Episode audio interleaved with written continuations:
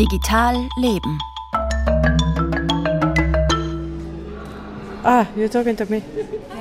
I can see you actually. Es klingt schon etwas seltsam, was aus den Besucherinnen der Ars Electronica herauskommt, wenn sie mit einer Virtual Reality Brille auf der Nase und Kopfhörern auf den Ohren in der Gegend herumschauen. I can also hear my own voice in a different pitch. The whole experience is quite interesting for me. Yeah. Das Festival für Kunst, Technologie und Gesellschaft ging gestern in Linz zu Ende. Die Ars Electronica stand heuer unter dem Motto Wem gehört die Wahrheit? Ja, wem gehört die in einer psychischen Ausnahmesituation, etwa in einer Psychose? Wenn Stimmen einem seltsame Dinge einflüstern, Farben plötzlich intensiver sind oder Wasser giftig schmeckt. Das ließ sich ansatzweise in einer VR-Simulation ausprobieren. Mit der Kraft der Gedanken kann man in der Simulation einen roten Apfel in einen grünen verwandeln und man hört die eigene Stimme tiefer und langsamer, während man spricht. So in the simulation you enter the mind of a, a lady or a man you get to choose because it's only Dr. Green. Das ist die niederländische Künstlerin Jennifer Canary, Schöpferin der Psychose-Simulation. Man schlüpft also in den Kopf eines Arztes oder einer Ärztin namens Dr. Green. Nach einem schlaflosen 24-Stunden-Dienst, in dem Dr. Green einen Patienten verliert, wird sie psychotisch, so die Ausgangslage. Uh, du siehst die Welt also durch seine oder ihre Augen. Du bist im Krankenhaus und der Fernseher schickt dir Nachrichten und du musst durch eine Tür gehen und deine Zukunft wählen. Es ist ein Wirbelwind aus Assoziationen, der eine Realität geschaffen hat, die für Dr. Green real ist.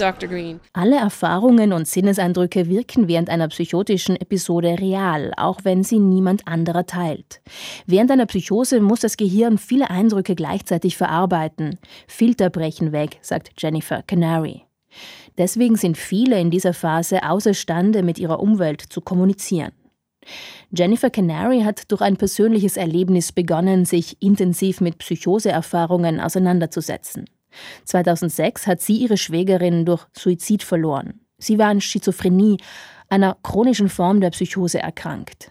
She had the diagnosis of schizophrenia, which means like you suffer from chronic psychosis, you could say like that.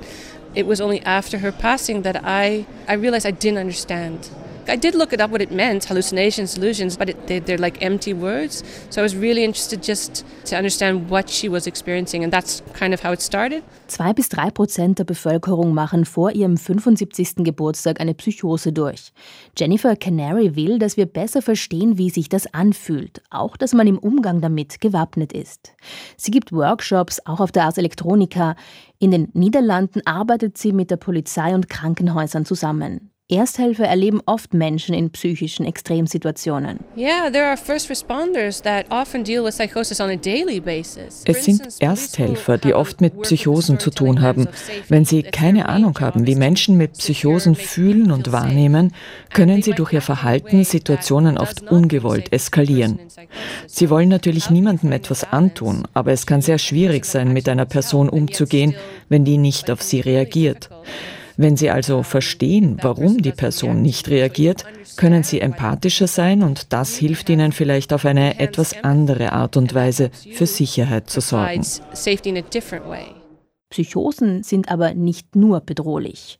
Sie können sich auch großartig anfühlen. Das haben ihr Betroffene erzählt, die Jennifer für ihr Projekt interviewt hat. Also Viele Menschen wissen nicht, dass eine Psychose auch eine Menge Ekstase mit sich bringen kann. Alles, was ein Mensch erleben kann, wird intensiver. Man verliert das Gefühl für die Gefahr. Es kann sich so wunderbar anfühlen, so verbunden, so berührend. Jemand glaubt dann zum Beispiel, er sei Jesus, weil er in jeder Faser seines Körpers Liebe fühlt. Auch wenn sich das Sprechen über psychische Gesundheit in den letzten Jahren normalisiert hat. Psychosen sind immer noch ein Tabu. Sie machen Angst. Sie können ein Leben ziemlich durcheinanderwirbeln und Existenzen zerstören. Vielleicht haben wir aber auch Angst, weil Psychosen zeigen, wie gut unser Gehirn darin ist, sich seine eigene Wahrheit zusammenzustellen. Das war Digital Leben von der Ars Electronica 2023 mit Anna Masona.